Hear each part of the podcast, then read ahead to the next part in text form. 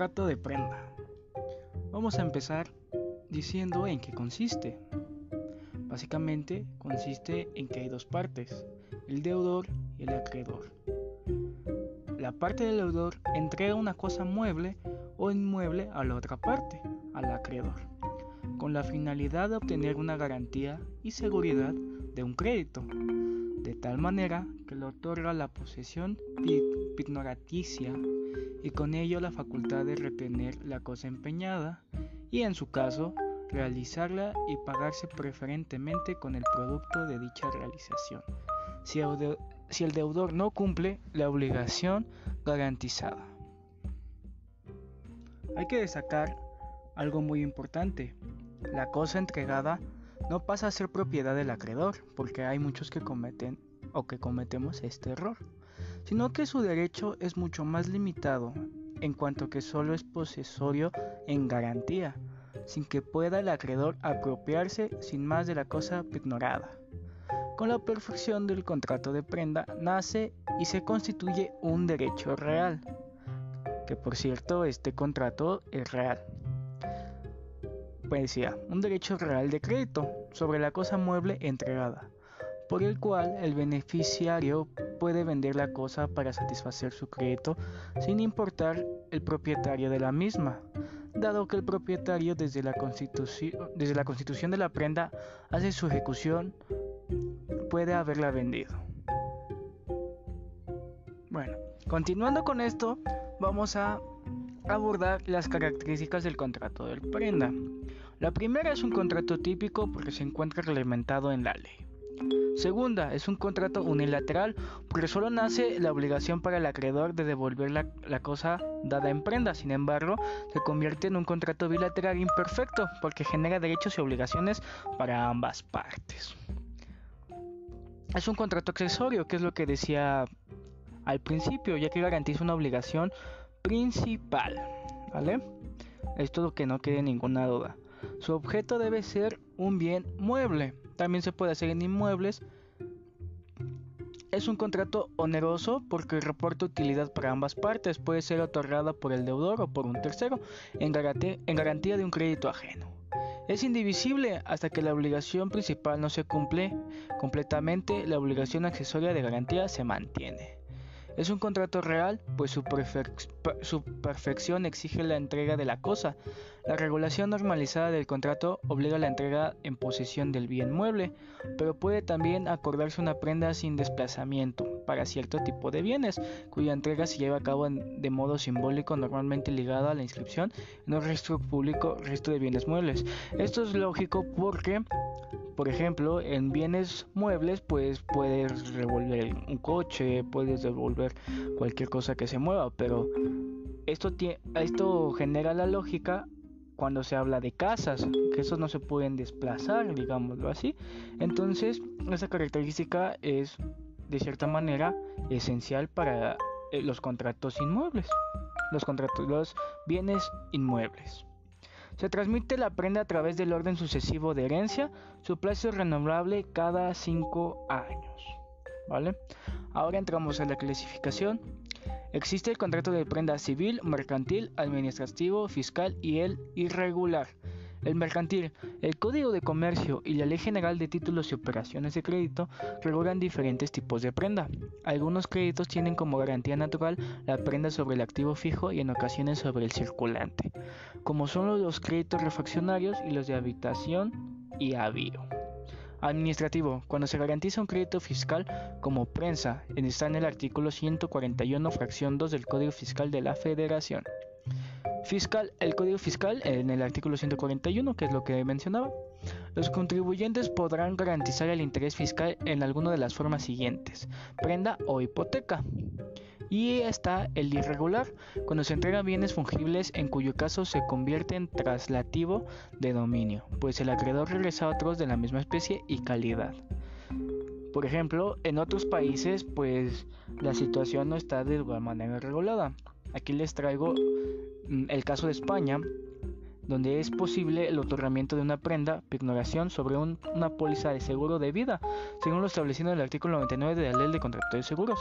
Se usa entre otras, pero el cumplimiento por el arrendatario de su obligación arrenditicias o para garantizar el pago de un préstamo.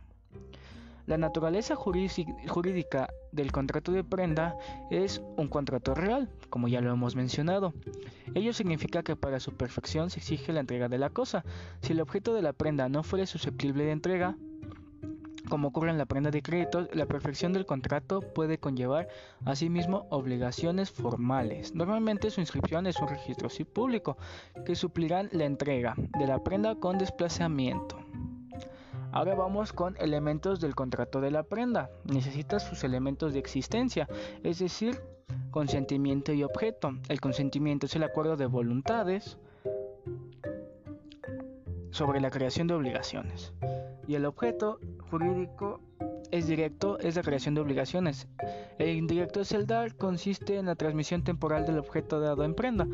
El material es el bien mueble, enajenable, dado en garantía, el cual debe de existir en la naturaleza y estar dentro del comercio. Y ahora vamos con los elementos de validez, capacidad, voluntad, causa lícita y formalidades, básicamente. Empecemos con capacidad. Toda vez que con la prenda se constituye un gravamen real sobre un bien en caso de ser representante, se requiere de tener las facultades de dueño, o sea, poder hacer actos de dominio. Por lo tanto, no pueden constituir el tutor, la albacea, el padre en ejercicio de patria potestad y en términos generales los administradores. Ausencia de vicios de la voluntad. Al igual que los demás contratos, se debe presentar el consentimiento al cual debe ser libre y no se debe ver afectado por circunstancias como el error, fuerza, el dolo, la lesión, es decir, que esté absuelto de todo este tipo de, vicios. Causa lícita. Esta debe ir conforme a la ley y si no es, el contrario será nulo. Y las formalidades, el contrato de prenda debe otorgarse en escrito y por duplicado para que cada uno de los contratantes tenga un ejemplar. Asimismo, para que suerte efectos frente a terceros es necesario que la fecha conste en forma refaciente e indubitable, sea porque se protocolizó, ratificó ante un notario o juez, o bien se escribió en el registro público de la propiedad. Para que la prenda se tenga por perfeccionada se requiere el traditio, o sea la entrega, ya sea real o jurídica de la cosa objeto de la prenda. Esto último, básicamente, es que tenga las formalidades esenciales, que no haya malentendidos, que sea por escrito, es decir, para que pueda existir un contrato se tiene que dar en este y no solamente en el prenda, básicamente en todos. Efectos del contrato de prenda. Hay derechos del acreedor prendario. El primer derecho es derecho de retención. El acreedor tiene derecho a retener la cosa dada en prenda mientras que no se cumple la obligación garantizada.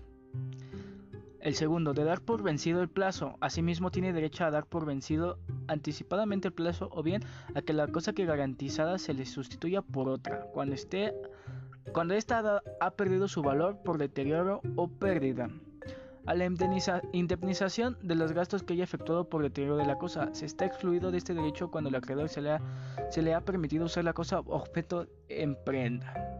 De persecución y preferencia, de enajenación judicial es extrajudicial si se dan los supuestos señalados en el artículo 2883 del Código Civil Federal. En este tipo de venta es nula la cláusula que establece que la cosa dada es prenda, se puede vender en un precio menor a la deuda.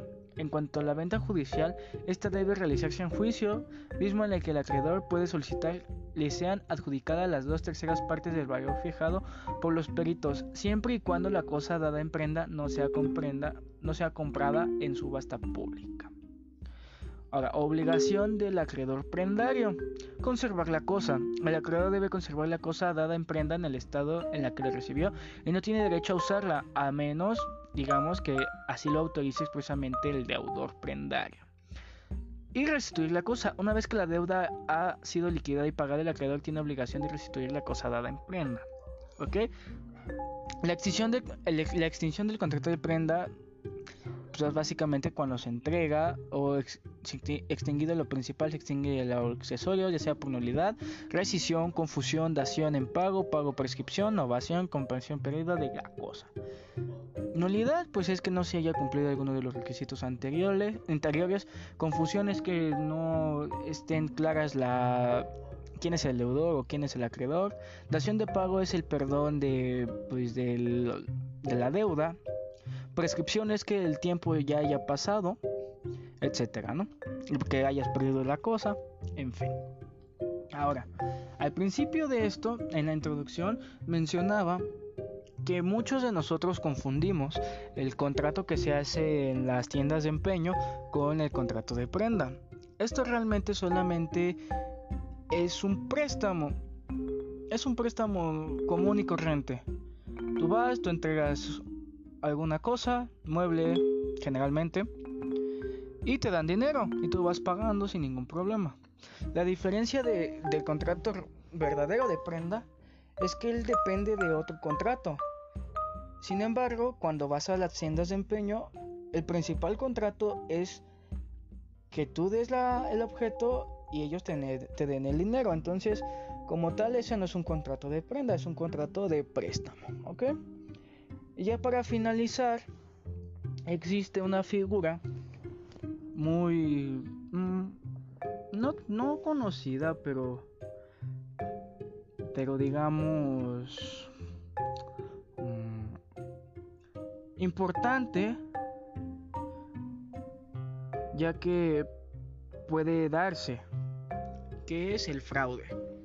Básicamente el fraude consiste en, que yo tengo, por decir algo, un reloj valuado en 10 mil pesos, ¿no? Por decir algo.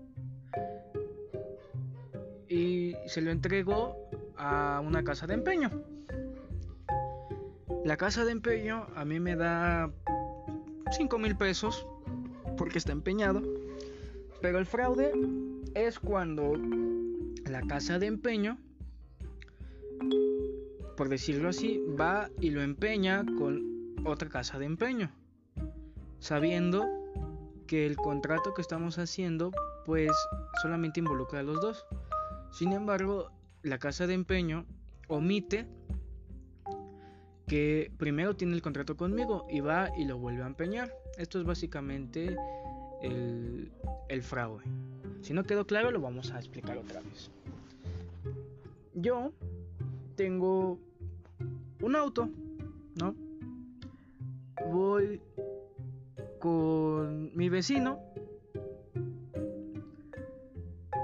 Voy con mi vecino y, le digo, mira, ¿sabes qué? Necesito que me prestes 20 mil pesos para arreglarlo para arreglar mi casa, remodelaciones y demás. Me da los 20 mil pesos y me dice, oye, espérate, pero yo necesito una garantía de que me vayas a pagar. Y digo, mira, claro que sí, te doy mi auto. Te lo dejo cuatro meses, cuatro o cinco meses. Y ya cuando tenga el dinero para pagarte, te lo doy y me llevo el carro. Y diga, bueno, sí. Y entonces, cuando no haya vencido el plazo que acordamos, mi vecino va y lo empeña, empeña mi carro a una casa de empeño. Eso sería un fraude, porque una, él lo tiene en posesión, más no en dominio, que es muy claro el, las instrucciones del contrato de prenda. Entonces eso es un fraude para la casa de empeño y para mí. Entonces tiene que restituir el daño y no... Básicamente esto es... Se puede encuadrar en un delito penal. ¿no? Entonces, sería todo y hasta luego.